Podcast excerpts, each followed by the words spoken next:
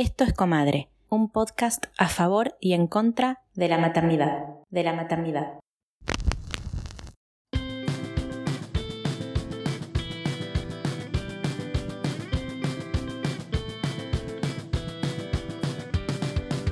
En este episodio vamos a hablar de maternidad y neurodiversidad, de maternidad y neurodiversidad.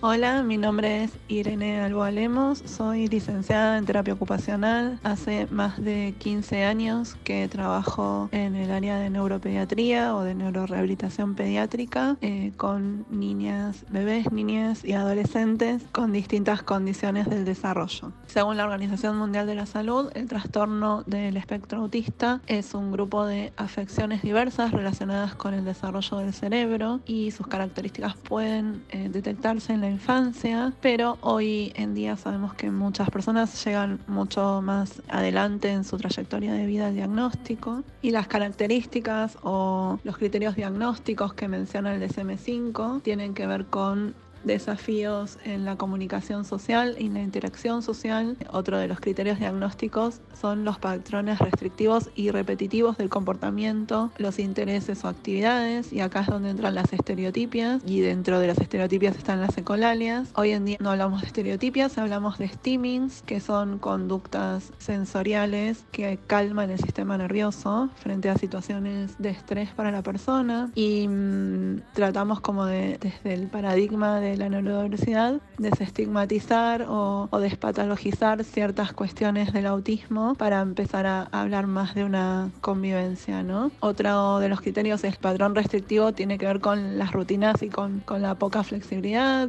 Eh, suelen ser personas, solemos ser personas con hábitos, rutinas eh, muy marcadas y con poca flexibilidad ante los cambios, con mucha necesidad de anticipación. Se habla también dentro de los criterios diagnósticos de los intereses restringidos, que le llamamos intereses absorbentes, y que pueden ser intereses que sirvan como puertas de entrada para el conocimiento y para el aprendizaje de la persona. Eh, suelen ser personas que se vuelven expertas en ciertos temas y a veces no hay temas específicos, ¿no? Como estereotipadamente se puede creer que los niños les gustan los dinosaurios o las cosas del espacio y los planetas, sino que muchas veces estos intereses absorbentes tienen que ver con, con aprender y con la pasión por el aprendizaje y pueden aprender mucho de un tema y después pasar a otro. También se caracteriza por, por haber hiper o hipo reactividad sensorial, ¿no? La hipersensibilidad sensorial es algo como más conocido, ¿no? Que molesten los ruidos, las luces, el movimiento, las cosas que mueven rápido, que cambian rápido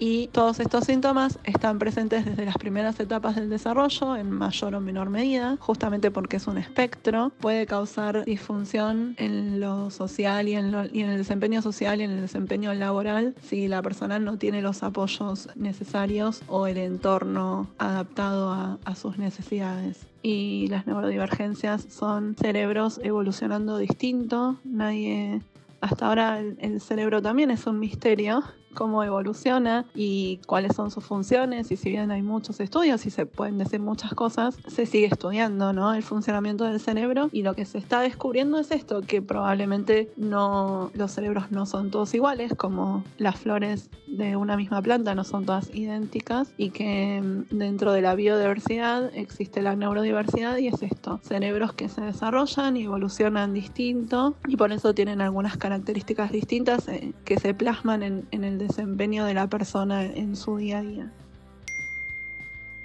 Mi nombre es Catalina, tengo 40 años, soy socióloga, astróloga y estudiante de programación. Recibí mi diagnóstico formal de autismo el año pasado con 39 años, pero para ser sincera ya lo sabía desde antes, desde que investigué y me metí a indagar el autismo desde el paradigma de la neurodiversidad. Creo que al confirmarme autista lo primero que sentí fue alivio y liberación. Tras muchos años de sentir que no encajaba, que no importa cuánto me forzara, no podía seguir el ritmo de los demás, y de culparme por eso, de repente algo hizo clic. Empecé a mirar mi vida en retrospectiva con otra mirada y atar los cabos sueltos. Pude darle sentido a los malentendidos, el, el cansancio crónico, la necesidad de aislamiento, los estallidos de llanto, las autolesiones. Comprendí por qué, aún teniendo la capacidad de alguna manera, eh, me costaba sostener trabajos, compromisos, relaciones. Y bueno, después de este proceso de revisión también llegó el enojo por las etiquetas erróneas que interioricé, por los abusos a los que estuve expuesta. Cuando crees que estás rota, cuando no terminas de entender las reglas, te aferras a cualquier cosa que se ofrece a salvarte y muchas veces sale mal. Otro matiz que en lo personal despertó este proceso de autodescubrimiento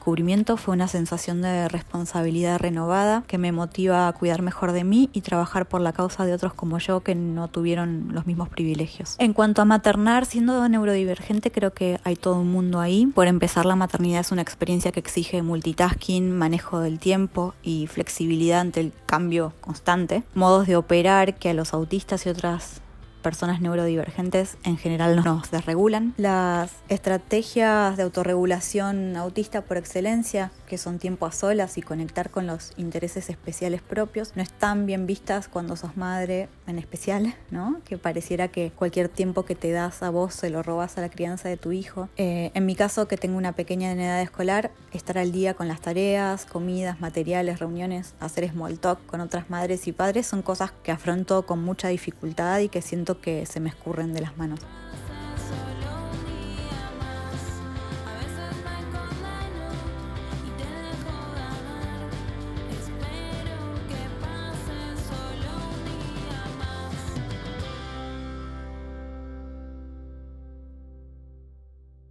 Bueno, acá estamos grabando.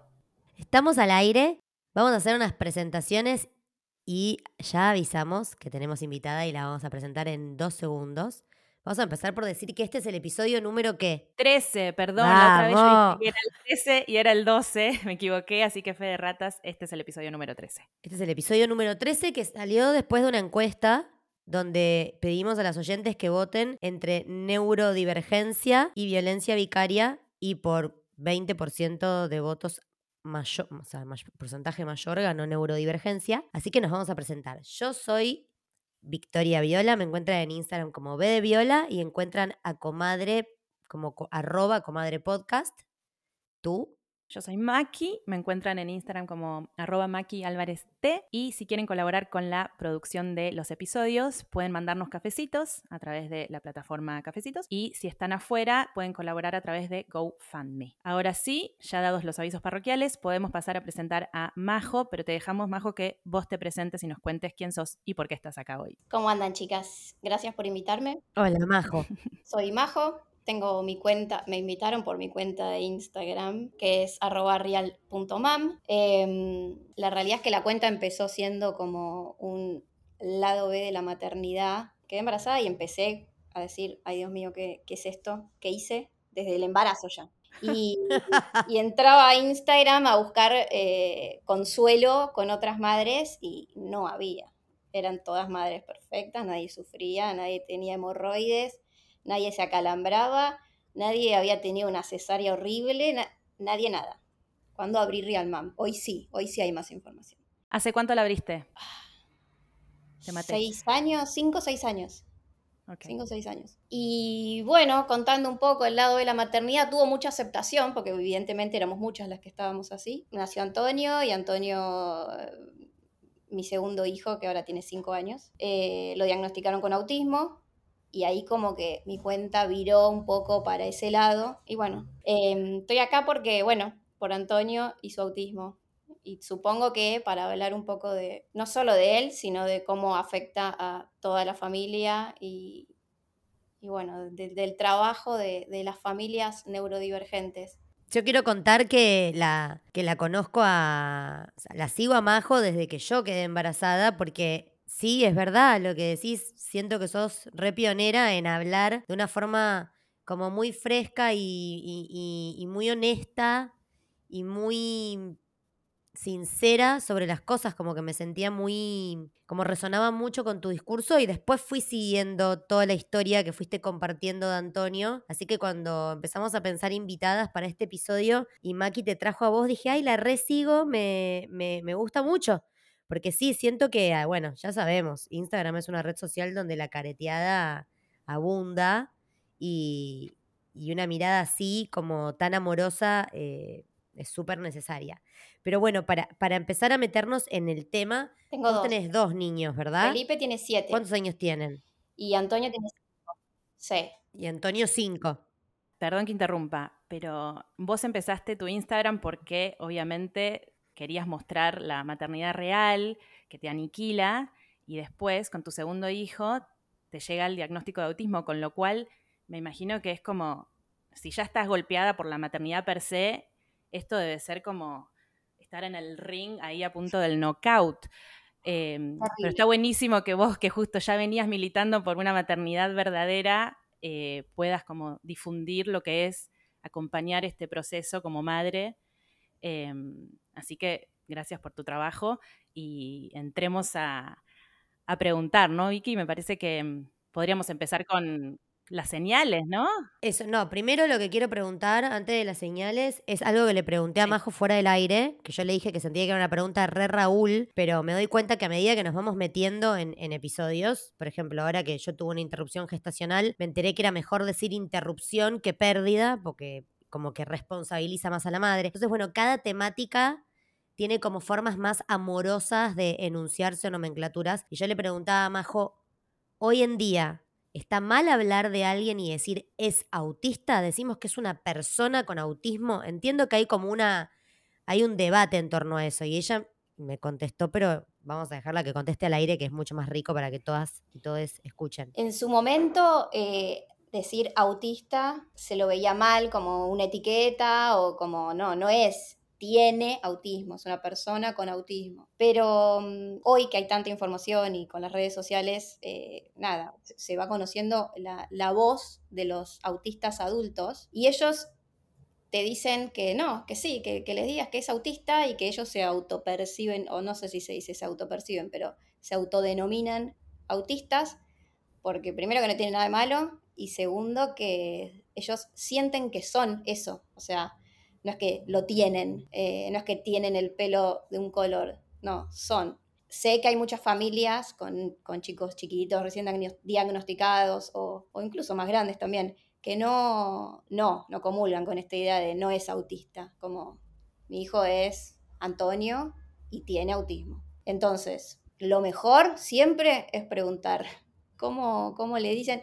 Obviamente vos no vas a ir a decirle, hola autista, es, es, es solo una manera de decir, ante la duda diría persona con autismo, pero es un espectro muy grande y cada uno dice y hace como, como le parezca y como le haga mejor. Quizás a una familia le hace mal decir es autista, O sea que está bueno preguntar. Estaría bueno de última preguntar cómo, cómo siempre.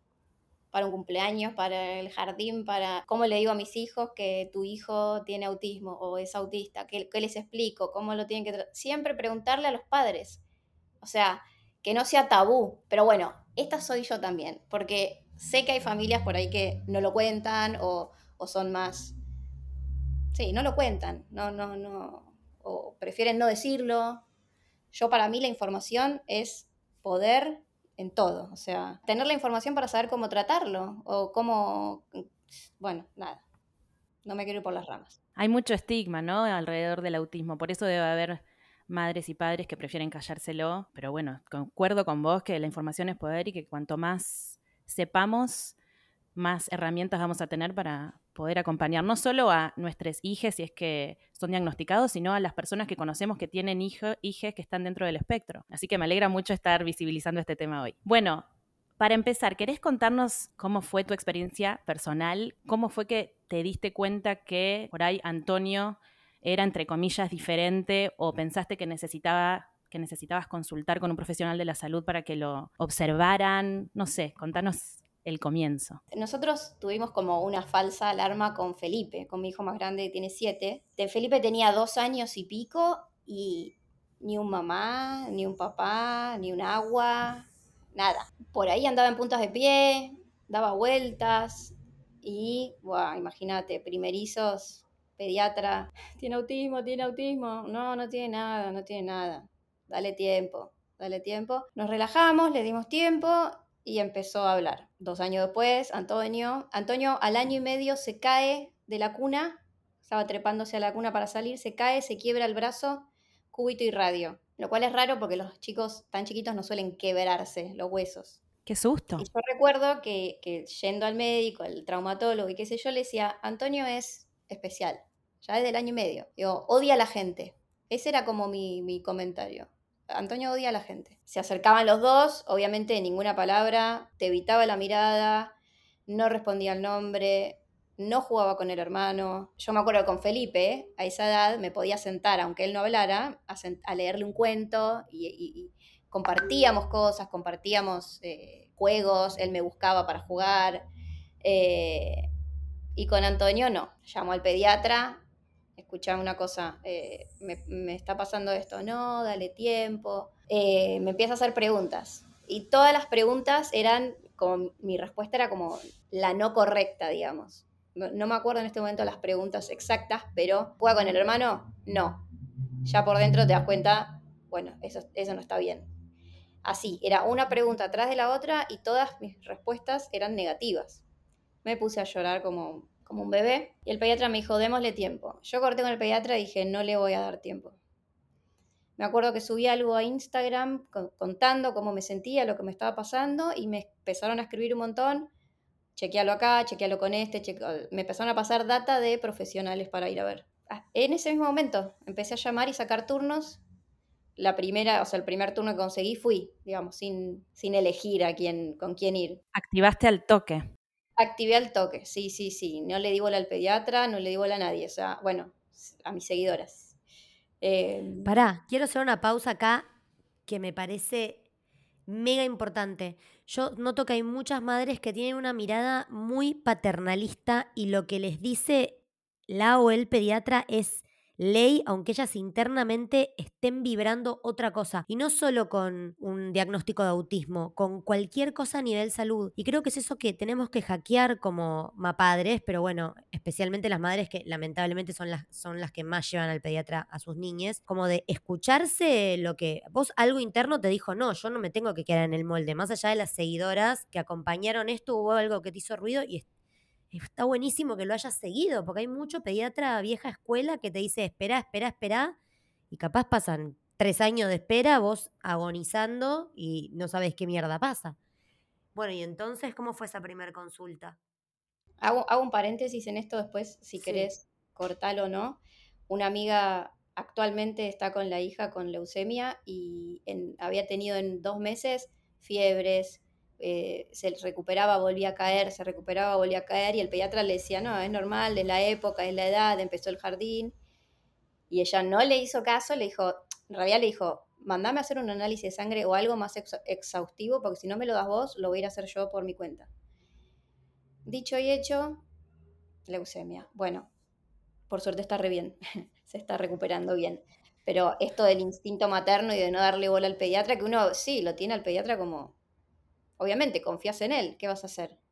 Es un médico, pero bueno, hay un lugar donde no, para nada lejos de cortarlo hay que dejarlo porque siento que todo el tiempo a las mujeres, ya sea desde lo ginecológico, lo obstétrico, lo pediátrico, nos eh, como que nos obligan a desoírnos, ¿viste? Como la autoridad está dada por un otro que atiende a nuestro hijo o a nuestra hija. Y estamos todo el día nosotras con nuestros hijos, como quién más que nosotras para ver si hay algo que con lo que no estamos tranquilas, ¿no?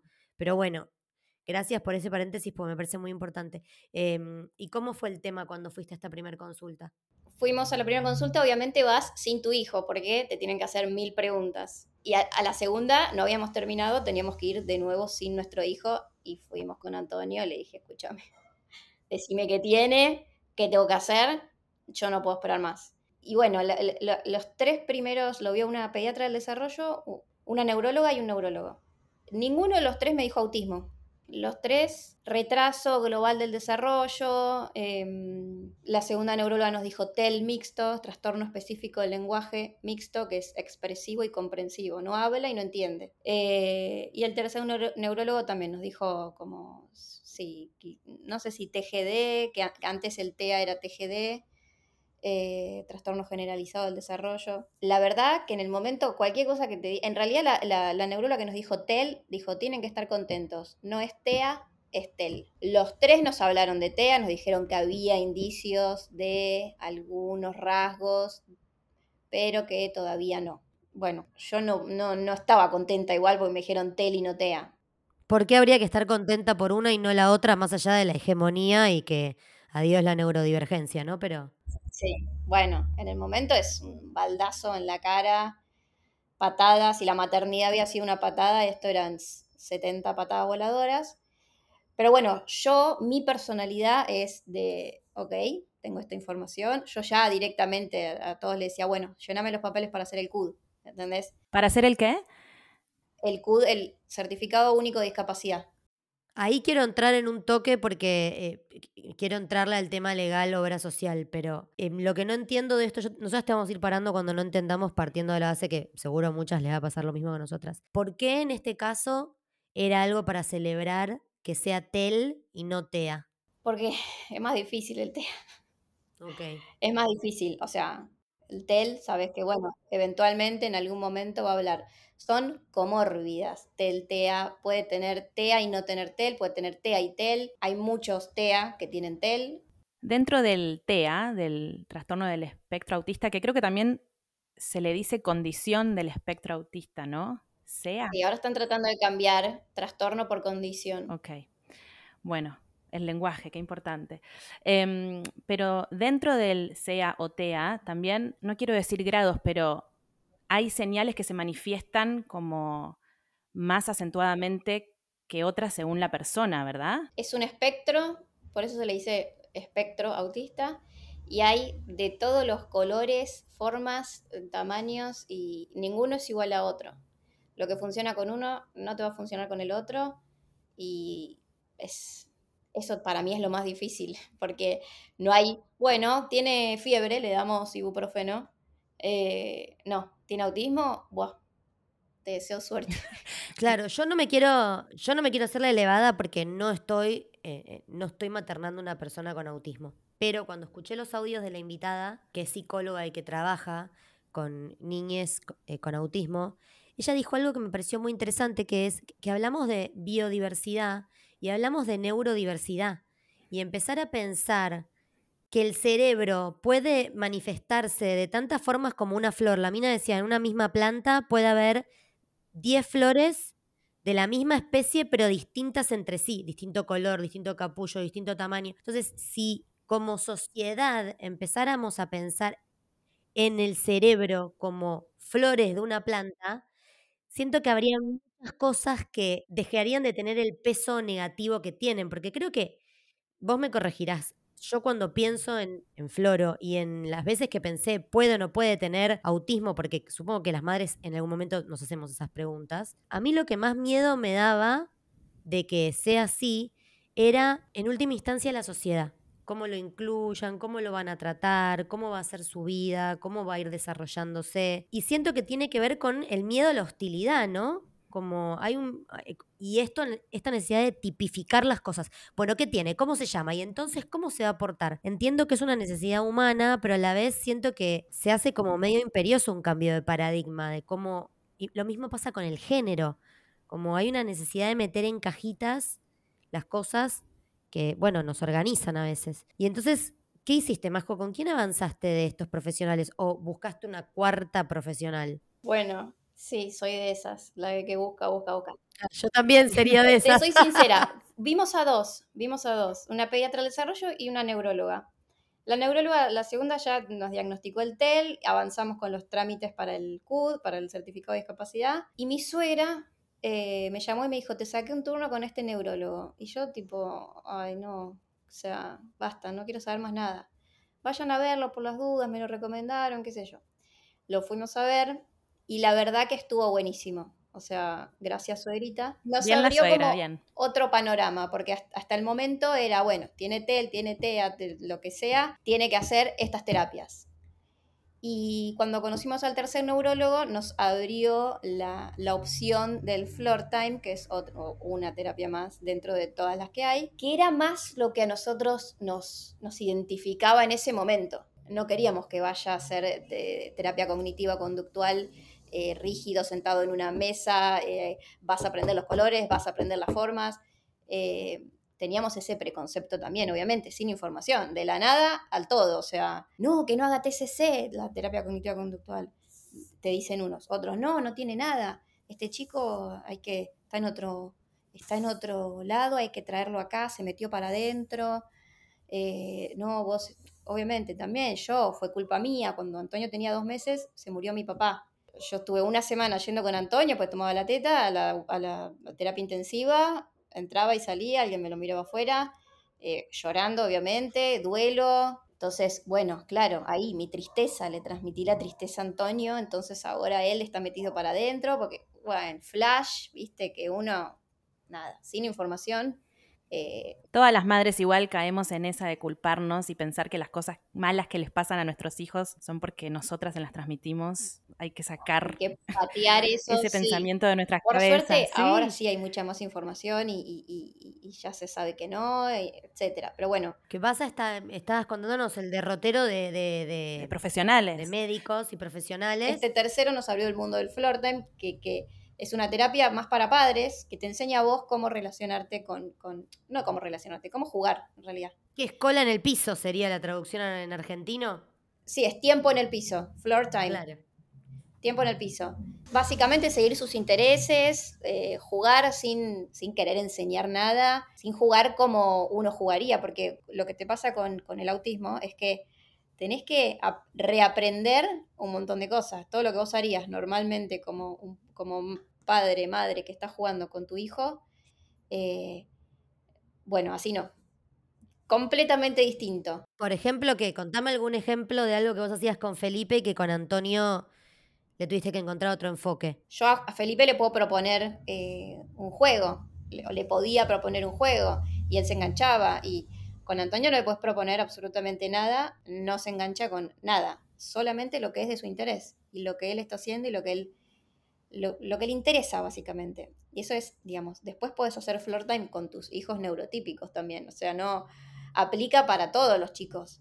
Eh, y está buenísimo, porque se genera, bueno, nos empezó a pasar de tener un ida y vuelta, porque claro, yo sin saber, queriendo jugar con Antonio algo que, que, que me interesa a mí, pero no a él, o que yo pienso que le puede interesar, porque es un juego de un nene chiquito, no te devuelve una no te tira un centro y es una frustración que decís horrible, horrible, horrible. Entonces, a través del floor time descubrimos que podíamos jugar a algo juntos. Obviamente fue un proceso y, es un, laburo que tenés que hacer y, de cambiar un chip. De hecho, mi marido, perdón, gordo, no te enojes, pero todavía no le sale. Hizo dos años de floor time. Llegó un momento que le dije a la, terapeuta, le digo, mira, no lo aprendió, no lo va a aprender no vengas más, basta, porque tengo que estar yo, yo ya lo sé hacer, basta.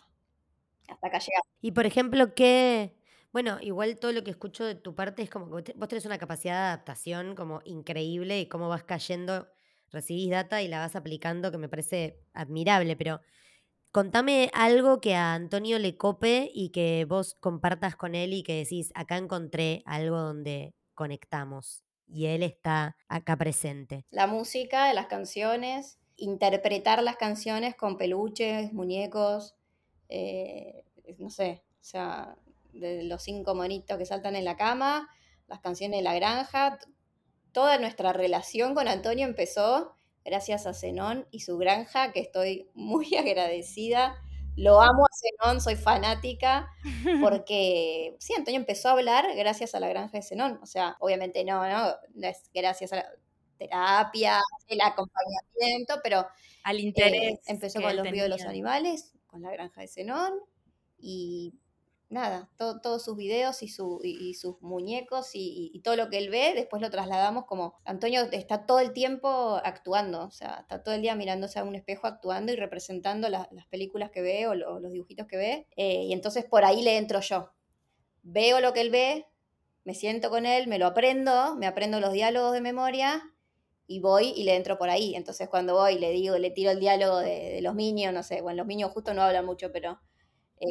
Eh, de, sí, o alguna canción de la granja o, de los storybots que le encantan, y, ahí se genera, te mira como, te lo sabes. Es como que él marca el ritmo, entonces. Sí, demasiado lo marca, que llega un momento que decís, flaco, aguantá, el ritmo lo marco yo, porque eh, te encontrás todo el tiempo haciendo cosas para que no se enoje, para que no le agarre una crisis.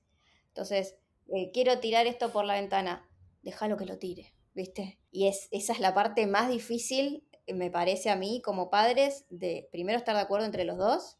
Digo, a ver, dejamos que lo tire o no dejamos que lo tire, que haga lo que se le cante o no. Y la parte también, distinguir si es por el diagnóstico o es porque es un chico que tiene, bueno, hoy ya tiene cinco, ya está más grande, pero en su momento era, bueno, tiene tres, dos, tres años. Es normal que haga ciertas cosas o es por el diagnóstico.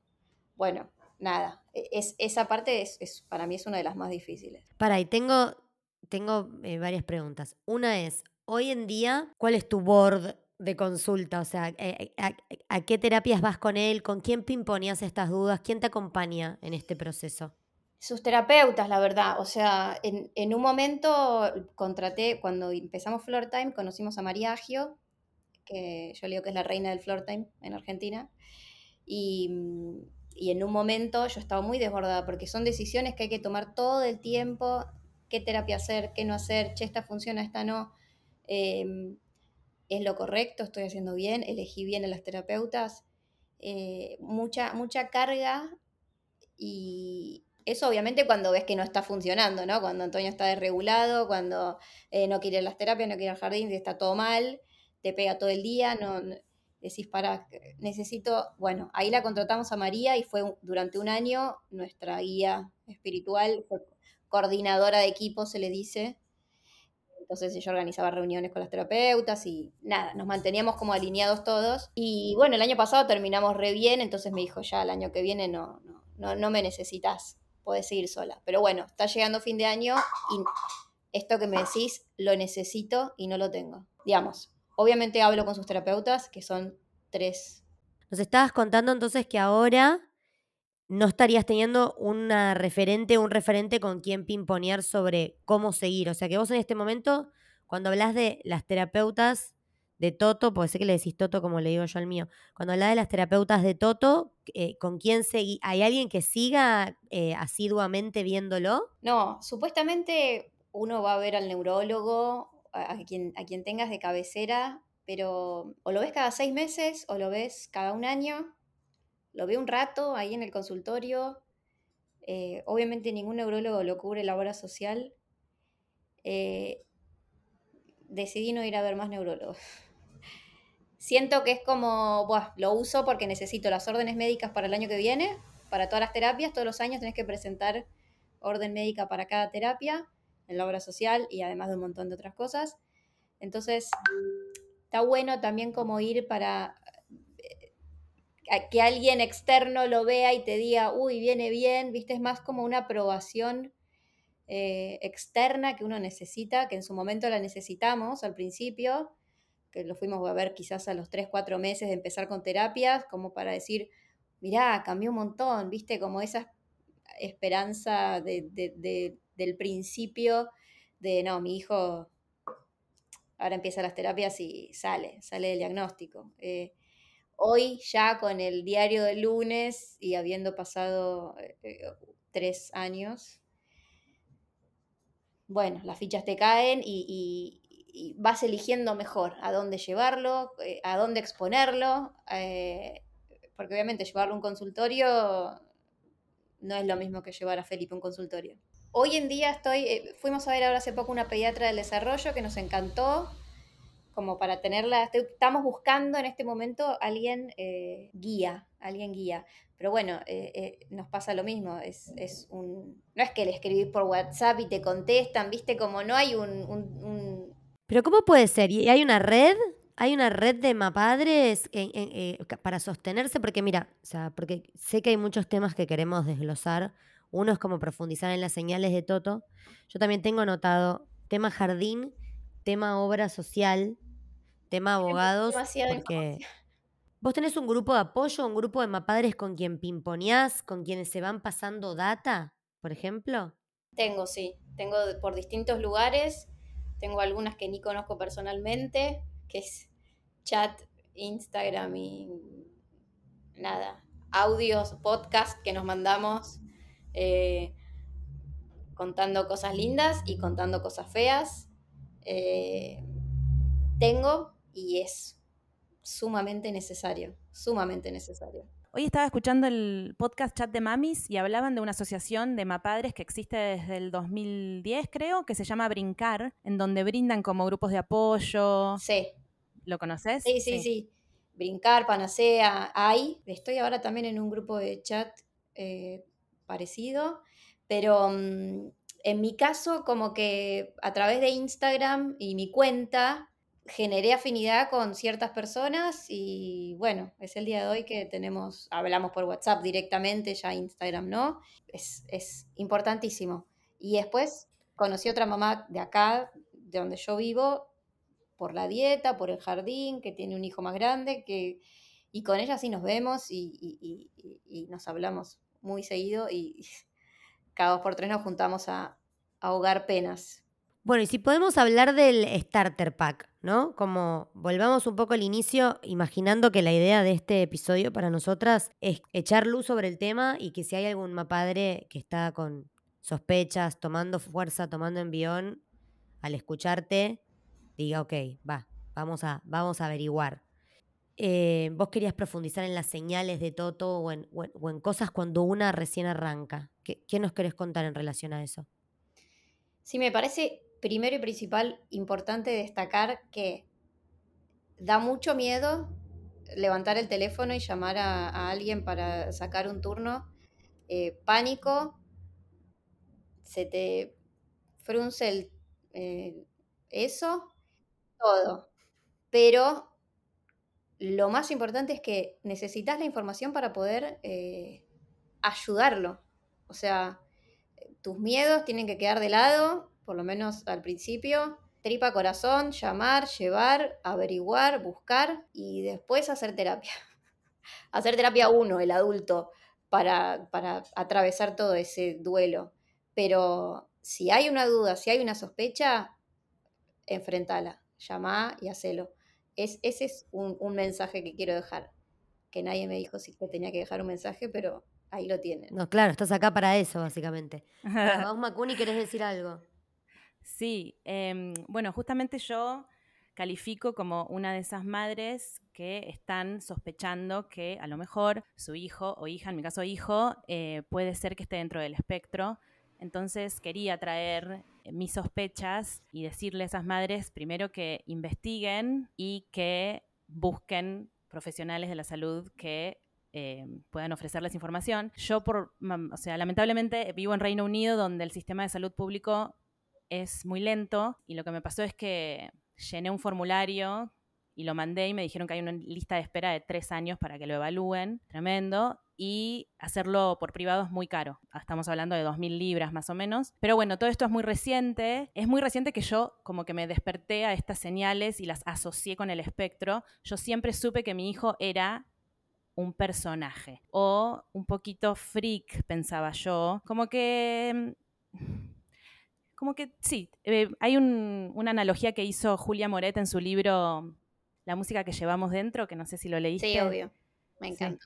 Bueno, hermoso, en el que ella habla de, los primeros años de vida de su hijo mayor que tiene Asperger y ella dice que las personas tienen como sistemas operativos y algunos tienen diferentes programas dentro de ese sistema operativo eh, o diferentes notas de la música que llevamos adentro, que por ahí no son la media, eh, y yo realmente sentí que mi hijo entra en esa calificación porque eh, tiene seis años y sus intereses, por ejemplo, son muy raros, muy random, se obsesiona con cosas extrañas que por ahí un nene de seis años no le presta atención, como piedras preciosas, como corchos, le gusta coleccionar corchos de vinos.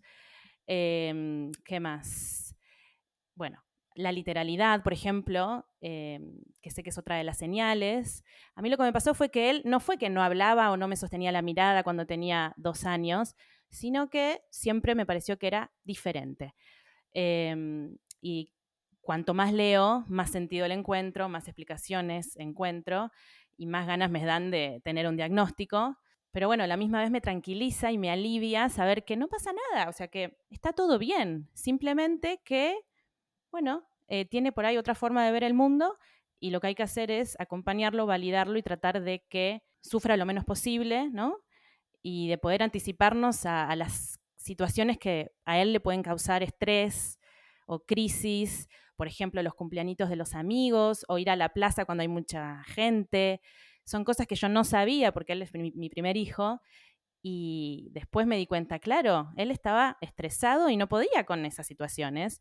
Y yo me ponía mal y no entendía. Y ahora también, que tengo un hijo de tres años, que ahora empezó como a, bueno, abrírsele el mundo, me re doy cuenta de que mi hijo más chico es neurotípico, porque cuando voy a los cumpleaños puedo estar charlando con otras madres sin tener que estresarme. Me di cuenta de que él probablemente estuviera en el espectro porque empecé a mirar a observar los comportamientos de mi otro hijo, Benicio, de tres años. No tiene ningún problema en el colegio. Con Atticus me llamaban una vez por mes con escenas.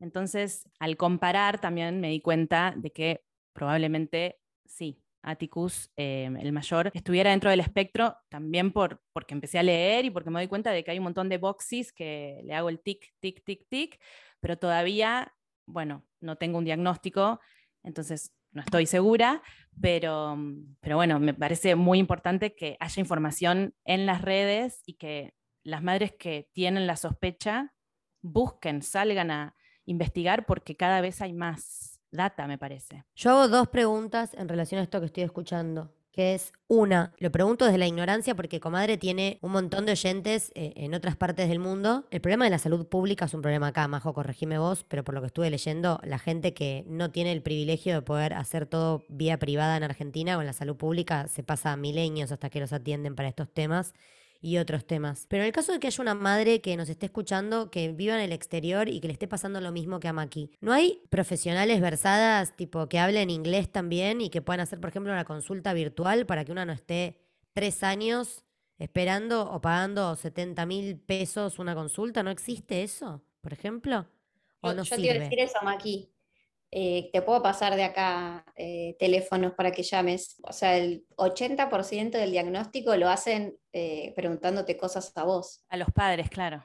Además de, verlo, la observación, obviamente el diagnóstico es por observación, porque, digamos, no, hay, no es que le haces un análisis de sangre y sale autismo, o una resonancia o tomografía y sale algo en el cerebro. Qué fácil sería, claro. Sería, sí, igual te la regalo meterlo en un, en un resonador, una tomografía. Sí, ya es un horror para un grande, imagínate para un chico. Pero sí, si necesitas, te puedo pasar eh, datos justamente de la última pediatra que vi, que bastante piola, y fueron dos horas por Zoom de charla. Eh, y después capaz que, no sé, le pones la cámara así. Sí, sí, sí. Me dijeron que en Panacea... No lo digo por vos nomás, ¿eh? No lo digo por vos nada más, sino por cualquier mamá que nos esté escuchando, Macuni. Ni hablar, gente que vive por ahí en, el interior o, en alguna provincia o una ciudad donde no hay tanto profesional, se recontra puede hacer eh, por Zoom. Hoy hay... Eso pensé, post pandemia, digamos. Yo hago terapia, he hecho terapia de pareja por Zoom. Este, lo que pasa es que entiendo que hay una barrera idiomática en el, en el caso de Atticus o de cualquier otra madre que no reside acá y tenga un niño expat, que bueno, está la, la barrera de hablar en inglés, pero estimo que profesionales bilingües en Argentina no faltan. Em, no, no, no, tengo que averiguar y me dijeron que Panacea tiene profesionales que eh, son bilingües y puedo hacer una consulta perfectamente, pero bueno, también creo que está el, poner excusas por parte de los padres de no querer afrontar el diagnóstico y por ahí también me pasa que por eso lo pateo, pero bueno, cada vez estoy más convencida de que es lo que tengo que hacer. Así que este episodio me interpela un toquecito, imagínate. Bueno, igual re valiente, amiga, que lo estés compartiendo acá. Yo, en base a esto, quiero seguir, estoy muy escorpiana hoy, así que voy a seguir con las preguntas. Yo quiero decir em, algo antes. Maki, lo que necesites, obviamente me escribís. Gracias, Majo. Me encanta, me encanta que haya toda esta tribu de madres que se pasan data, se apoyan, esta red de contención infernal que hay, te juro que me emociona, así que gracias. Es que eso es lo que yo quería saber, que, le preguntaba a Majo si tenía, claro porque me parece que es lo que se necesita y porque, bueno, yo te puedo poner la oreja para siempre, pero siento que una mamá que está caminando ese, ese camino tiene otra contención para darte. Y acá esto me lleva a otra pregunta, que obvio vos, Majo, podés decirnos, prefiero no, no contestar o no. ¿Qué pasa con la dinámica en la pareja? Eh, cuando la pareja la pareja se suma o no se suma a esto, si la pareja acompaña o no acompaña, ¿cómo la ves vos, madre, viste? Porque nosotros siempre decimos en comadre que la maternidad es como el avión, tenés que ponerte la máscara de oxígeno vos antes de ponérsela al de al lado. Entonces, ¿qué pasa en ese sentido? Porque debe ser importante si una está en una relación que la persona más o menos esté on board o por lo menos no obstruya. ¿Qué, qué tenés para aportarnos de ese camino recorrido? Prefiero no hablar del tema. No, mentira, mentira. bueno, era re viable y era una respuesta también. no, la verdad es, eh, la pareja se va al tacho, o sea, es muy difícil, mucha terapia. Nos pasa a nosotros particularmente, no sé al resto, eh, que yo soy muy de leer, de buscar, de, de aprender, de estudiar, y el padre es más del instinto. Y bueno, acá el instinto a veces funciona y casi siempre no, ¿viste? Pues lo que yo les decía, esto de, cómo jugar con él, lo que harías por instinto, como jugar con cualquier niño. No, olvídate del instinto, tenés que eh, aprender un montón de otras cosas eh, para, poder relacionarte. Entonces, es muy difícil, es muy difícil. No quiero entrar en detalles. No, pobre, porque es un, tema de conversación. No, es un tema de a mí no, a él. Es un tema de conversación muy recurrente y muy de las estrategias de las que hablamos, ¿viste? Es como, eh, no tenés que hacer esto, y va y lo hace, y va y lo hace, y va y lo hace. Entonces, eh, bueno, obviamente te, te, te terminás peleando, enojando, como diciendo, bueno, ya está, eh, eh, eh, esta parte que igual me pasa con, hijo neurotípico también. Eso te iba a decir, eso mm. trae un poco la maternidad. Sí, pasa en general y con, un diagnóstico para mí se exacerba un poco. Es que siento que no hay mapas y si los hay, como que no entendés cómo leerlos. debe ser muy desafiante para una madre y un padre tratar de entender el espectro. Por más que le esté pasando a tu hijo o a tu hija, qué sé yo, también debe haber un poco de negación. No sé, me, parece que se ponen en juego muchas cosas, ¿no? Muchísimas. Y desde el, diagnóstico, cada, cada, padre tiene que hacer un, duelo. O sea, cualquier padre que, que reciba un diagnóstico tiene que hacer un duelo del hijo que no fue, de la nueva realidad, de, de, lo, que, de lo que tenés que enfrentar. Ese duelo como cualquier duelo, cuando se muere tu mamá, tu papá, alguien, cada uno tiene su tiempo.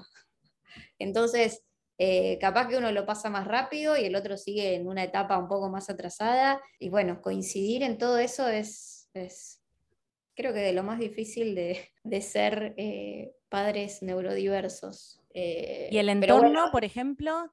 En nuestro caso, un 10, la verdad. Siento que es, somos tu, tu suegra re involucrada sí, una genia, una genia. Somos privilegiados por, por un, millón de cosas, desde la obra social, desde eh, la ayuda en casa, la, contención familiar, porque sé que hay familias que no, no tiene nada, no, ¿viste? O te minimizan las cosas, o oh, es un caprichoso, ¿viste? Etiquetan, te lo faltan límites. Te faltan límites. Eh, hay mucho de eso, hay mucho de eso y es terrible. Y, y, es muy difícil como, como padres poner un límite a eso también. O no te veo más, si vos me vas a estar hablando así o, diciendo estas cosas, elijo no verte más, o no, elijo explicarte y, poner... Eh, eh, yo tuve un quilombo con un familiar, eh, una familiar con la que no tengo más relación, porque yo dije, no, acá elijo no gastar energía y te pasa todo el tiempo en la vida. O sea, vas caminando por la calle, tu hijo entra al kiosco, se quiere agarrar los caramelos, el kiosquero te recaga pedos, le, lo reta, lo agarra del brazo, lo saca. Vos decís, gasto energía acá en explicarle a este señor todo lo que pasa, o lo agarro Antonio, me doy media vuelta y me voy y pongo la energía en otro lado. Así todo el tiempo siento que me voy por las ramas, me preguntan una cosa y termino diciendo cualquier verdura. No, no, es que todo lo que decís es muy interesante y sabes que me pasa que es re loco, que siento que hay algo de, de, de lo que vos me compartís, que maternar a un niño con TEA es una invitación a, a- a enfocarse en ese niño. Como que yo como mamá me doy cuenta que muchas veces lo sobreadapto a Florentino. Como que veo que puede, que capaz te pasa con Felipe, y lo sobreadapto. Y lo que veo es que la invitación que trae eh, eh, maternar a un niño neurodiverso o neurodivergente en realidad es estarse con lo que hay, estarse en el presente, estar más organizada, como lidiar con los propios demonios. Y en realidad son todos consejos que vos me estás compartiendo, que yo se los daría a una amiga mía que está embarazada por ser mamá, ¿no? Lo que pasa es que siento que el mundo es muy hostil y no colabora y se suma a esa piedra, que es el mundo. Pero la invitación, si no, tiene mucho que ver con, con la presencia y estarse con ese hijo que es diferente de todos los otros hijos porque todos tienen sus diferencias. Pero bueno, capaz estoy muy romántica. Tengo otra pregunta. ¿Qué onda tema jardín? Porque yo me acuerdo que eh, yo laburé en una época en MTV y mi jefe, su hijo tenía Asperger y se volvió loco para encontrar un jardín que lo acompañe y lo ayude como a desplegar. También, afortunada, eh, afortunados. Antonio entró en sala de dos, en un jardín que pensábamos que iba a tener una directora y cuando, o sea, cuando lo fuimos a anotar había una directora, que era una señora mayor. Cuando entró, eh, cuando empezó la- en, en marzo, había otra directora, que es eh, nuestra, nuestra ángel De la guarda. Sí, eh, muy piola, muy piola, muy eh, contenedora. Sin ir más lejos, hoy Antonio le pegó una patada. Yo me quiero morir, estoy ahí y le pegó una patada a cada seño que le habló, solamente por hablarle y nada. Y, todas, todo, todo, bueno, nada. eh, tuvimos mucha suerte. Entró en un lugar con una directora espectacular, con una seño espectacular en su momento, en sala de dos. Eh, en sala 2 no estaba diagnosticado todavía. Se fue dando todo el proceso y todo lo que nos íbamos enterando y aprendiendo y, y consultando. Y fuimos a ver a este, hola, señora directora, hicimos esto, vimos esto, mirá, eh, nos dijeron tal cosa. Siempre compartiendo información, teniendo receptividad, ¿cómo se dice? Como muy receptiva con toda la información. Hacen reuniones cada tres meses para, para replantear las, las estrategias con Antonio, me preguntan, che, ¿qué hacemos con esto? Falta el acompañante, entra la directora y se, se sienta con Antonio. Nada, seños que también, es lo que digo. O sea que vos no hiciste una búsqueda de no jardín. tuve que hacer búsqueda, pero levanto la mano. Nosotros nos queremos mudar y la idea era mudarnos para el año que viene. Entonces yo este año busqué colegios por capital, zona colegiales, Villurquiza, Porque vos, ¿dónde estás ahora, Majo? Avellaneda. Ah, ok. Y Manu trabaja en Belgrano, entonces queremos mudarnos por ahí cerca, para que no tenga que viajar tanto. No sé a cuántos colegios escribí, más de 20, de los cuales, me- obviamente diciendo, tiene CUD, tiene TEA. Me habrán contestado tres y creo que uno solo eh, pude avanzar, que en realidad lo, lo dejé porque, porque, bueno, no, no nos mudamos finalmente, pero y aparentemente, digamos, para, para tercer grado, para Felipe, porque obviamente como es uno es jardín y el otro es primaria, son dos mails distintos que mandás. De primaria siempre hay eh, vacante, venite cuando quieras, todo bien. Y de jardín, esto que te digo, me contestaron tres, de los cuales pude avanzar con uno solo, que lo terminé cortando. Es un tema que angustia, estresa, me dan ganas de llorar. Solo, solo ni siquiera lo, lo tengo que hacer todavía y ya eh, me reangustia, me reangustia. Es que es luchar contra un sistema que no estaría incluyendo a los niños neuro- neurodivergentes. También meterlo en un lugar donde sabes que ya te están poniendo trabas, No te dan ganas. ¿para qué? Ay, qué abrazo, qué bronca. También hay familias que te dicen, no, eh, quizás, no sé, yo te digo, vayan al colegio que va Antonio, recomiendo, vayan al colegio que va Antonio.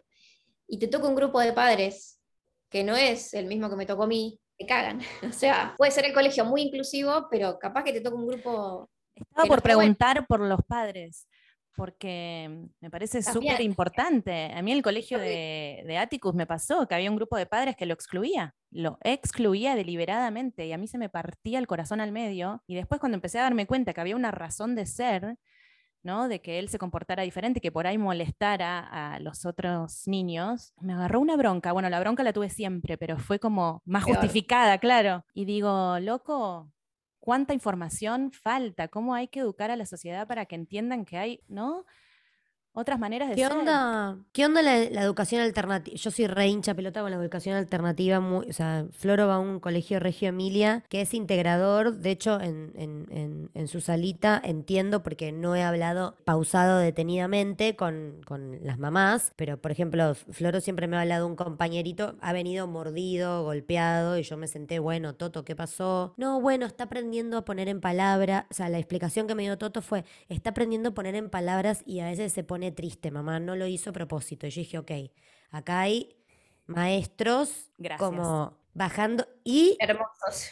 no, y Floro, como el niño se mambea cero, es como, no, bueno, es que está aprendiendo a hablar y capaz quería un juguete y no supo pedirlo y me mordió, pero bueno, capaz ya la décima vez que lo mordió me decía, no sé si tengo tantas ganas de jugar y después era como, bueno, pero acordate lo que dijimos, pero digo, yo siento que eso tiene que ver con la educación alternativa. Florentino, te tiro el dato, capaz, Majo, porque no lo escuchaste, Florentino va a un colegio de Reggio Emilia yo vivo en la Lucila, Olivos, pero hay un Regio Emilia en Capital que se llama Leteia, del que me hablaron muy bien también. Y entiendo que la, pe- No hay la pedagogía. ¿Cómo? No hay ¿No había vacante. vacante? En ningún colegio eh, así hay vacante. alterno- Eh, qué bronca, sí. Te dicen, ya tenemos el cupo de inclusión eh, completo, digamos. No sé, ya tenemos dos en primer grado, eh, o en sala de cuatro que pasa a sala de cinco, eh, y no, en- no hay más lugar físico para que entre un acompañante más, por ejemplo. Esa excusa fue como la que más usaron todos, porque yo obviamente eh, primero pregunté en, en- en mi Instagram, arroba realmam, que me recomienden colegios inclusivos de tal zona. Me armé un Excel y empecé a llamar por ahí. Ah, Entonces, reproductora. eran, sí, eran colegios inclusivos, ¿no? Empezando por ahí. Pero bueno, también como te digo, capaz que en- entra uno al colegio de Antonio, que para mí es reinclusivo, eh, en otra sala y le toca un grupo que no está bueno. No sé, ellos también ya vienen del año pasado y, como con tu hijo, ¿viste? Eh, como que las mamás me cuentan, como que dicen, no, fulanito se subió a la mesa. Y Toto también, pero Toto puede, ¿viste? Como, como que a Toto lo dejan hacer algunas cosas, obviamente no está bien que pegue y no, no es que le dicen, sí, Toto te puede pegar, pero los chicos entienden eh, Y lo aceptan. Y te das cuenta, yo los veo por ahí, me los cruzo en un cumpleaños, y cómo, obviamente Antonio en un cumpleaños está literalmente en un cumple, no es que está interactuando con los demás, pero de repente se genera un momento de interacción y cómo los chicos hacen floor time sin saber nada de floor time, ¿viste? Es como que, nada, son chicos. El problema somos los adultos. Totalmente. Sí. Bueno, o sea que vos tenés, tuviste, hiciste ese trabajo. Claro, yo pienso, reinformada con tu Instagram, que tenés una, ya una red, que aparte venís de, la gente no lo sabe, pero venís del palo de producción, así que ponerte a investigar y tuki tuki contactar gente, o sea, quietita no te quedaste y aún así con toda esta información hay una dificultad. Por eso quería preguntarlo, porque sí, me lo intuía. Me gustaría Em, traer también, eh, ya que hablamos de esta habilidad de productora y de tener que armar un Excel para, no sé, ver qué colegio conseguir, ¿qué pasa con las mujeres que son madres neurodivergentes y que tienen que lidiar con infancias y con toda la demanda que las infancias traen, con todo el multitasking, con el small talk, que es lo que decía nuestra invitada del inicio, que hay mucho de eso en la puerta del colegio, de tener que no sé, entablar conversación con otros padres, madres, qué cuesta arriba debe ser, ¿no? Vivir una maternidad de esa manera, pero bueno, hay que buscar Mirá. las herramientas, qué sé yo. No, no me lo quiero imaginar, pero a mí me, me pasó y, y lo puedo ver hoy quizás, eh, que desde el, diag- desde el diagnóstico de Antonio, o sea, mi laburo fue como, ni idea, o sea, no sé, no, no- me habla mi jefe, mi jefa y no sé quién sos, o sea, a, a ese nivel, como que se me apagó el cerebro, se me apagó el- el- el- la tecla del trabajo y se me prendió la tecla de la neurodiversidad. Pasó un tiempo de diagnóstico y todo, y yo no logré, o sea, no logré volver a conectar con el laburo. O sea, decía, basta, me tengo que, tengo que hacer, o sea, intentaba y no, no, no, no, no, no es lo que es logré. un laburo lo que Estás estás, tomada, vos. claro. Sí, estoy completamente tomada. Entiendo que hay familias que yo tuve lo- la oportunidad, con esto vuelvo a repetir, afortunada de poder renunciar cuando me dijeron, che, ¿qué onda? ¿Vas a laburar o no vas a laburar? Ya te bancamos dos, tres añitos. Y bueno, pude tomar la decisión de decir, no, la verdad no me da el cerebro. Pero debe haber un montón de madres que no les da más el cerebro y igual tienen que ir a trabajar. Ojo, hay un montón y te diría que la mayoría prefieren ir a laburar porque te distrae, te, te, ayuda a, ¿viste? Charlar con Ordena en un punto, ¿no? Sí, eh, nada, es, eh, porque si no, me está pasando ahora, que es Antonio. Eh, y también hay otro hijo, que es, que es, otro tema, si quieren podemos desarrollar. Eh, es muy difícil, es muy difícil, quedas como cooptada por decir, bueno, estoy acá, tengo que hacer todo para que esto funcione lo mejor posible. Y te cargas ahí con otra mochila de 200 kilos que antes la tenías también porque decís, no, estoy todo el día laburando y no estoy con él y no le estoy pudiendo eh, ayudar. Nunca nada va a ser suficiente. Bueno, pero por eso es muy importante que hagas terapia. Ahí es donde vuelvo a la máscara de oxígeno, de tener un lugar donde vos seas vos y deposites un poco de todo esto. Porque si a mí me pesa la maternidad con un solo pibe, neurotípico, con dos, y teniendo que resolver todo esto, me parece buenísimo que hagas terapia. Y dijiste lo de, un, de otro hijo y se me viene esta pregunta. ¿Cómo es, cómo es el equilibrio? ¿Cómo, ¿Cómo ves a Felipe con Antonio? ¿Cómo, ¿Cómo son los tiempos? Porque yo leo muchas mamás que tienen dos hijos que hablan mucho de la culpa de repartirse. Acá, ¿cómo funciona eso? Culpa 200%. si eso existe. ¿Hay reclamos por parte de Felipe o no? Eh, empezó hace poco a decir algunas cosas, muy pocas, muy específicas, como, ah, ya sé por qué te quedas con Antonio a la noche y no conmigo, porque tiene autismo. Mm. No, me quedo con Antonio porque cuando vos tenías cinco años yo también me quedaba durmiendo con vos. Ahora ya tenés siete y podés dormir solo, Antonio todavía es chiquito, necesita que me quede con él. De hecho, ni me quedo con Antonio tampoco, me quedo dos minutos y me voy. Pero pequeñas frasecitas, cositas que, empezó ahora, con siete años, a, decir o a manifestar. Él ya hace un año que va una vez por mes al taller de hermanos. ¿Qué es el taller de hermanos? Son todos niños entre 6 y 9 años que tienen hermanos neurodivergentes. Eh, sí, sí, sí, sí, no, te morís, te morís. Eh, van con una psicopedagoga, con una psicóloga que lo, como lo coordina y no es que van, hola, vengo a hablar de mi hermano, e, es todo a través del juego y, por ahí hacen algún ejercicio de hablar o de contar cómo se sienten y entre ellos se dan consejos. Eh, no, yo ahora le tengo más paciencia, viste, como ahí, son adultos, o sea, son... Son mejores que los adultos. Olvídate.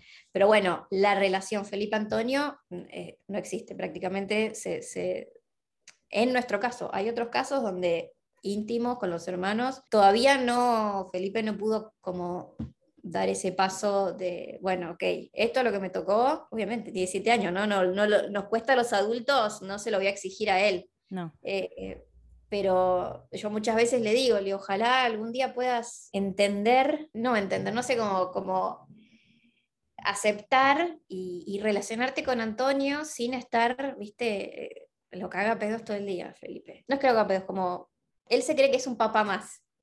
Como no, escucha que nosotros lo retamos, él lo reta. Y algo que, a mí me mata, que yo no sé si es, si es por el, no sé si es por, porque él es así o por, o por el diagnóstico de Antonio, Felipe es un nene que no me cuestiona nada, no hace todo lo que le digo, viste, a dormir, a dormir, a cambiarse, a cambiarse, a lavarse los dientes, capaz que se lo tenés que decir dos veces, pero digo, por ahí escucho amigas o, conocidas que cuentan cosas de sus hijos de que todo es un desafío, todo es un no, todo es, todo les cuesta. Felipe, el otro día fui a comprarle un pantalón para el colegio y digo, ¿querés elegirte algo? Porque había una juguetería. No, no, estoy bien, gracias. Yo no conozco ningún chico que vaya a una juguetería y, te diga que no quiere nada. O sea, entonces, por un lado digo, es su personalidad, eh, su personalidad es así por, es un conjunto de, cosas, nada, no, se porta mal, no es un ser de luz, Felipe. Oh, y debe ser un conjunto de cosas y también es lo que cada uno tiene que transitar, ¿no? Y lo que tiene que aprender, como siento. Capaz es muy místico lo que digo, pero. Sí, no, es que yo, lo recontrapienso. Yo, de, hecho, le digo a Feli, Feli, cuando vos seas grande, vas a agradecer haber tenido un hermano como Antonio. Hoy Seguro que influencia en su carácter. Seguro. Seguro, sí, seguro. Pero bueno, hoy es difícil, no lo puedes entender, es, eh, te cuesta relacionarte con él. Obviamente Felipe no le, eh, Antonio no le devuelve una Felipe. Felipe intenta y llegó un momento que se, se, cansó de intentar y bueno, hoy, hoy en día están así, cada uno por su lado. Pero bueno, cuando sale del taller, por ejemplo, ayer salió y se subió al auto y al ratito le dijo, eh, Toto, ¿sabías que voy a rendir para cambiar a cinturón celeste en karate? Ah, yo nunca jamás en su vida Felipe le habló nada a Antonio por ahí, uno, ay, mirá, Toti, pero no, nunca le contó nada de él, algo importante para él. Y yo adelante, conteniéndome las lágrimas, eh, ese es el efecto del taller, ponele. Le dije a la psicopedagoga, Leo, eh, el efecto taller, digo, lástima que no dura, no se sostiene en el tiempo. Me dijo, no, me dijo, el, trabajo es a largo plazo, quédate tranquila que... Y sí, todo, estas, todo, todo lo que tiene que ver con las terapias es a largo plazo. Sanar un trauma de la niñez es un trabajo de una vida, por mm. poner un ejemplo de otro tema de trabajo de terapia. Como nosotros los adultos necesitamos nuestra red de contención, Feli tiene su grupo de, de hermanos que también están en la misma y la estructura que tenés detrás de cada hijo, madre mía. Ese Excel. No, no, sí, sí. Y esto de la estructura, perdón, me lleva a un, a un tema más que quiero preguntarte un poco, porque es complejo, pero como para que si hay alguien que nos está escuchando y es novate en el asunto, ¿qué onda la obra social y como esa batalla? ¿Hay algún lugar donde le decía a Majo cuando en un momento te perdimos, Macu, que yo tengo una amiga que está en plena batalla con todo este tema y se volvió un poquito loca con eh, obra social y me contó que ya hay armados como recorridos, vericuetos o abogados que están aceitados para lograr que básicamente ¿qué? te reconozcan que tu niña es neurodiverso y necesita tratamiento. ¿Cómo funciona el tema? ¿Cómo es el, cómo es el asunto, Majo? La obra social no cubre nada si no tenés el certificado de discapacidad. Por eso es lo más importante. Yo tardé unos meses en ir y sacar el turno para el certificado de discapacidad porque, bueno, negadora, en realidad no negadora, es como el proceso, ir enfrentando cosas. Eh, decir, bueno, tengo un hijo discapacitado, lo dice acá este papel. Es una boludez, porque es un papel y es un nombre, y digo Antonio es Antonio, y que tenga lo que tenga no, no, no cambia nada, pero pero no es una boludez, el peso de las palabras. Pero no es una boludez. Eh, entonces, eh, con ese papel, la obra social tiene que cubrirte todos los tratamientos que el neurólogo o el psiquiatra o el pediatra soliciten. De nuevo, lo vuelvo a decir, en nuestro caso nunca tuve problema para que me aprueben nada. Todo lo que presenté me lo aprobaron. Obviamente no es que, ay, hola, eh, quiero hacer fonobiología. No, tenés que presentar la orden médica, consentimiento informado, papeles firmados, todos los papeles del profesional, eh, horarios, un montón de planillas de cada obra social tiene un sistema diferente. Entonces, imagínate los profesionales, ¿no? La psicóloga. Ah, para ODE tengo que presentar esto, para OSECAC lo otro, para esto. Cada profesional pesadilla para los profesionales que una también le quiere hacer la vida fácil al profesional, porque al fin y al cabo es el que te ayuda un montón con tu hijo. Pero bueno, sé que están luchando para eso, para unificar planillas o, lo que hay que presentar, que sea eh, con certificado de discapacidad para todos igual. Sé que hay obras sociales que te dicen, no, dos no, una de fonobiología por semana. Te la, te la, no, acompañante terapéutico no. La orden tiene que decir otro nombre. Entonces tenés que volver al médico a pedir, sacar turno, o sea... Todo es muy una burocracia que te desgasta el cerebro. Mm. Yo fui un día, me senté ahí con una chica que me atendió, que fue, me aprendí el nombre, le dije, vos vas a ser mi, mi, persona, ¿qué tengo que hacer? ¿Qué necesito? Me anoté todo, qué sé yo, o sea, como antes con el Excel, o sea, muy metódica, me junté todo, carpeta, todo ordenado, con cositos, fui, presenté todo y me aprobaron todo de una. Pero entiendo que hay familias eh, que qué papel, ¿no? viste, eh, eh, estás en el medio de, un duelo y no entendés nada, no entendés absolutamente nada. De hecho, hay una compañerita de Antonio que la diagnosticaron y los padres todavía no, empezaron y yo cada vez que la veo le digo, lo que necesites avísame, porque al principio es todo mucho, mucha información. Mucho trámite, sí. Y por ahí te, perdés un poco. Eh, pero bueno, hay que hacerlo, hay que luchar con las obras sociales, hay que reclamar porque son los derechos de nuestros hijos y hay un montón de profesionales que te pueden ayudar. Si alguien que está escuchando esto necesita ayuda, me avisa y buscamos. No hay problema. Son más lindas. Eso te iba a preguntar como para ir cerrando y para que quede como un resumen. Entonces, si hay, si, si nos están escuchando y tienen algún tipo de sospecha o sienten que es hora de empezar a indagar, el primer paso sería ir al pediatra. Lo primero, primerísimo. Primero, primerísimo pediatra. Si el pediatra no, no da bola. Si el pediatra te dice sentate y espera, como te pasó a vos. Ahí. Claro, va a hablar pediatra del desarrollo o neurólogo o neuróloga. Eh, neurólogo, neurólogo. Eh, terapista ocupacional, ¿no? Sí, también, pero eso ya es como... Más avanzado en el proceso. Más avanzado, sí. Eh, digamos, esa es una terapia, eh, Antonio hace terapia ocupacional con integración sensorial, porque por lo general los chicos con, con TEA tienen algunos quilombitos que le digo yo, eh, sensoriales. Bueno, mi hijo me pidió que le corte las etiquetas de toda la ropa, por ejemplo. Ya te lo diagnostico yo desde acá. Tachemos ahí, sí. Sí, otro, check. Check, check. Eh, debe tener hipersensibilidad táctil. Bien, bien, toda la data que me está bajando. Bueno, a ver, a mí me gustaría que eh, podamos recomendar algunas cositas antes de cerrar, ¿no? Eh, Majo, por ahí empecemos por vos. Yo voy a decir, voy a hacer una lista de, las señales de alerta que, que, que, me, hicieron, me hicieron llamar a un neurólogo, porque con Felipe vi algunas, pero no llegué a llamar, porque no eran tan evidentes o tan digamos, hay, hay, hay, yo me enojé una vez con una fonoaudióloga que está en Instagram que dice, si tu hijo a los dos años no dice 50 palabras, tenés que consultar. Bueno, no, Felipe no dijo ni una palabra hasta casi los dos años y medio, pero te miraba a los ojos, podías compartir, o sea, Antonio no miraba los ojos, evitaba la mirada, no jugaba con otros nenes, eh, no te traía, por ahí un nene cualquiera agarra un tupper bien y te lo trae, Antonio jamás nos compartió nada de él, digamos, de, su interés o de su... Siempre solito, jugando por, su cuenta. Algo que por ahí es, una pavada lo que voy a decir, pero nunca hacía lo que había que hacer. Vamos todos caminando para allá, Antonio caminaba para el otro lado. Vamos a los lagos de Palermo, Antonio se quiere meter al lago. O sea, a un nene cualquiera de un año y medio, no, al lago no, bueno, no, no, no, lo distrae que yo, no, Antonio al lago, al lago, al lago. Em, obviamente no hablaba. Igual puede ser que hablen y que... Por eso te digo, por eso te digo, puede ser que hablen y, tengan otro perfil.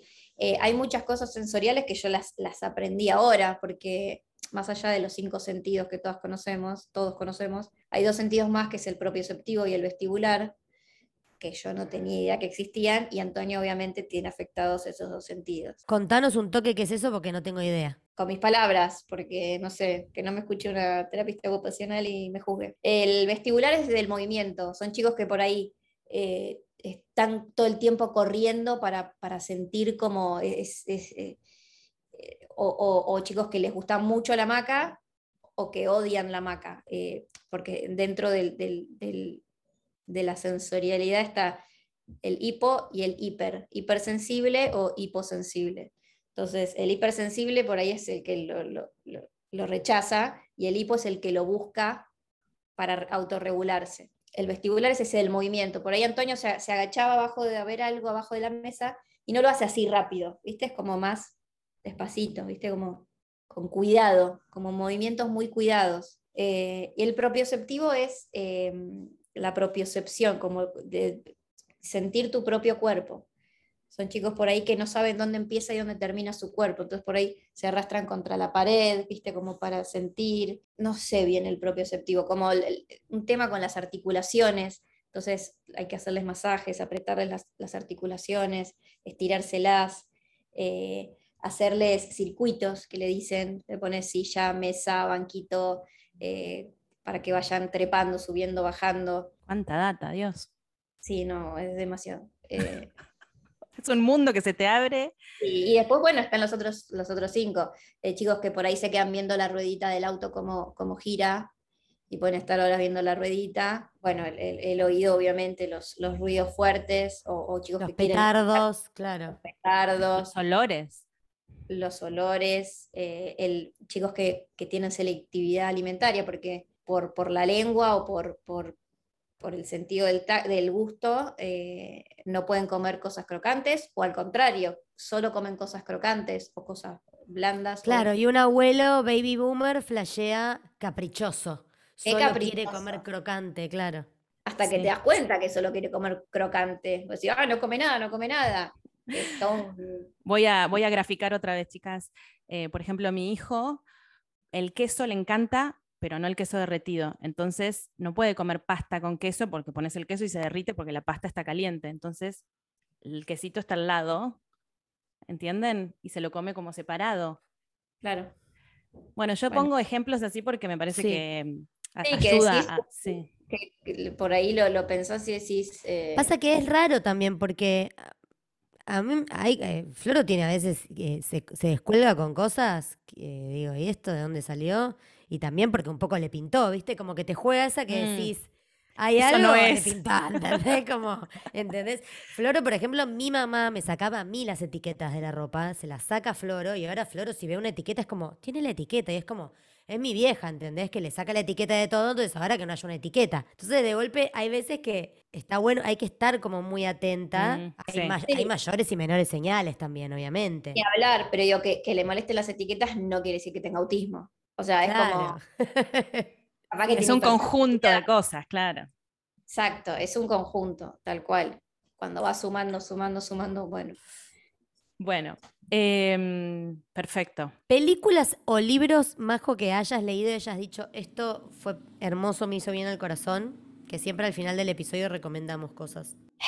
No sé si recomendar porque ponerle series o películas, porque por ahí genera falsas expectativas, ¿viste? No sé, ves el de Atypical y decís, "Ah, ojalá fuera así mi hijo, ¿entendés? Como cuando tenés un hijo que no habla, ponele. Atypical Eh, es una serie de Netflix de un chico con... Está dentro del espectro, no sé qué tiene exactamente. eh, bueno. autismo, autismo. Sí, es adolescente eh, y es un divino. Y Puedo decir, pará, pero yo a mi hijo es el demonio, o sea, como, ay, sí, idealizás Bueno, tiene un 17 también, tiene 12 años más de laburo encima que, que un Sí. niño de 5. bocha de terapias. Después, Claro. la comunidad autista adulta o, o- o, mm, adolescente se queja mucho de que cuando representan autistas en, en series o en películas, son actores neurotípicos. Contratame a... Contratame a- Contratado, ah, claro, es como cuando contratan a, a gente cis para ser de trans, es como, ya Dios, ya hay actores Sí. y actrices trans, dejate de joder. Pero hay una Exacto. serie de, creo que es de HBO, que se llama As We See It, Sí, que son cuatro protagonistas neurodiversos reales. no sabía. Sí, me la recomendó Andy. Sí, así que la tiro para que la investiguemos. Empecé a verla y me sacaron, me, me cambiaron la contraseña de HBO que me habían prestado y no la pude terminar de ver. La vida. Sí. Em, pero, o sea, en As We See It, eh, ah, no, sí, esa la vi, la vi, la vi, que son eh, adultos. Sí, No, em, The A-Word, estaba diciendo yo, eh, estaba pensando yo, que es un nene chiquito de 5 años. ok, no la vi. Libro, bueno, el de Juli Moret, Brillante. Sí. eh, es, es divino, la verdad ¿Cómo que se es llama de nuevo ese libro? La música que llevamos dentro. Música que llevamos dentro. Em, Acaba de reeditarse, así que búsquenlo, oyentes, si están interesados en el tema. Y después me pasaron otro que se llama Guía Autista, Consejos para sobrevivir en el loco mundo de los neurotípicos, de Daniel Millán López. ¿Te suena? No. Pero también me pasa, me pasa que ya estoy tan metida en el tema, ¿viste? Que digo, si voy a leer un libro, voy a leer una novela pelotuda que Mm. te enamora. eh, Leí, leí a Peri Rossi. Esa, voy a ir por ella, voy a ir por ella. Pero vos ya estás muy metida en el ojo de la tormenta. Por ahí alguien que está empezando, está bueno que lea para identificarse, ¿no? Sí, pero también ¿No? eh, tanta información, tanta información, te nubla, te marea. eh, está bueno leer y todo. Ahora eh, Maggie, Maui, Maui Moreno acaba de sacar un libro que todavía no llega a Argentina, pero mm, tengo ganas de leerlo ese, ponele. Como cosas muy específicas me dan ganas de leer. Eh, ¿Quién es Maui Moreno? Perdón, pregunto en Maui es de la una mamá, una mamá neurodiversa que vive en Washington, creo, y bueno, es como guía, no sé cómo se dice, coach, no sé, eh, hace mindfulness, da talleres, tiene un grupo como de madres que te puedes suscribir y bueno, Genial. contiene, sí. Y es muy piola con todo lo que dice. eh, a mí me encanta. Y tiene podcast que se llama Cuando tu hijo es diferente. Ah, muy bueno. Y, y ella ¿Ya acaba te de mamis lo escuchaste? Ya te mamis lo escuché, sí, hablo con María Julia, hablo de vez en cuando. Eh, también compartimos Antonios, así que, o sea, por un lado está bueno cuando ves un, un- un chico más grande ya como que está haciendo cosas que decís, ay, eh, Voy a llegar. quiero que mi hijo haga eso, todavía no. Y me pasa a mí que por ahí Antonio está haciendo algunas cosas y me escriben eh, mamás diciendo, ay, eh, ojalá Pirulito haga eso, porque... te-". Entonces, por un lado está bueno, te da esperanza, pero por otro lado decís, no hay que comparar, y por otro Mm. lado, eh, sí, bueno, pero dame una alegría, algo, viste, Un- un- una señal. Claro.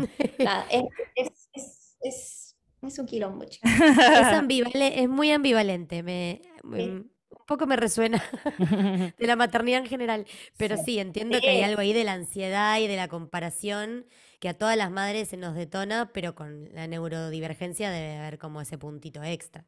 Por eso recomiendan el mindfulness como para aquí y ahora, ¿no? Ah, Mindfulness y terapia creo que son dos grandes resúmenes, highlights de este Sí, sí, sí, sí. Sí, sí. Digo un último libro antes de cerrar, que es El curioso incidente del perro en la noche. Que Ese me da ganas de leerlo. Sí, y se hizo obra de teatro acá en UK de Mark Hedon, creo que es. Acá em, también. Que es un chico neurodiverso de 16 años, creo. Em, nada, interesante. Yo voy a hacer mi propia película, chicas. Me encantaría. Ay, sí, por favor. Sería Aparte, genial. si querés us- utilizar a tu propia familia, son todos muy instagrama- instagramiables, además. Total. Son hermosos, somos hermosos. Sí, sí lo son. No la están viendo a Majo, pero es como una elfa pelirroja con rulos. Búsquenla, búsquenla en, en Real Mam. Bueno, Majo, tres millones de gracias por la paciencia, eh, todas las interrupciones, tan didáctica, amorosa. Gracias por tu tiempo infinito. Gracias No, totales. gracias, a ustedes, gracias a ustedes por in- informar. Me está gritando la niñera que se va. Gracias a ustedes, chicas, porque primero por invitarme, segundo por hacer esto y tercero porque son un amor. Gracias Bueno, por, tu, por tu, por tu, por iluminar, por tu luz. Sos muy hermosa. Y ahora conocí su podcast, hoy ya escuché dos capítulos más. Estoy, estoy fan. Vamos. Genial. Vamos. Sí, sí, sí, sí, está muy bueno, está muy bueno. Gracias. Bueno, gracias, linda. Para cerrar, les dejamos el audio de Andy Cuquier, que nos da su testimonio sobre su diagnóstico recibido a los 37 años.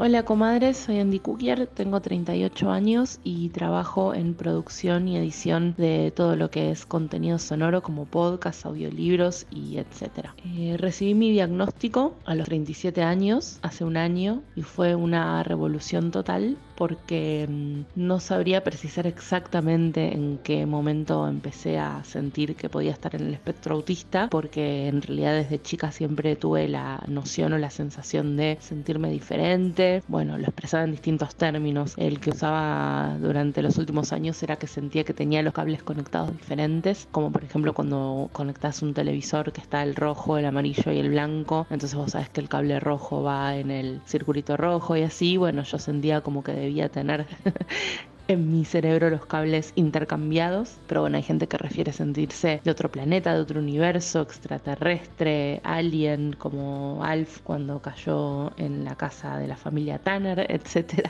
Así que bueno, siempre sabía que era distinta. Saberme autista me cambió la vida porque empecé a sentir que todas las cosas que me angustian o me ponen mal estaban todas relacionadas con estos rasgos del espectro autista. Entonces, si bien para algunas conductas no es que las pueda mm, necesariamente ahora ya mejorar a esta edad o cambiar, sí puedo prevenir o, detectar qué cosas no me hacen bien o qué estímulos me hacen sobrepasar o lo que fuera, entonces puedo intentar detenerme antes de, de pasar mi límite y estar muy sobrepasada y angustiada y pasar un mal momento.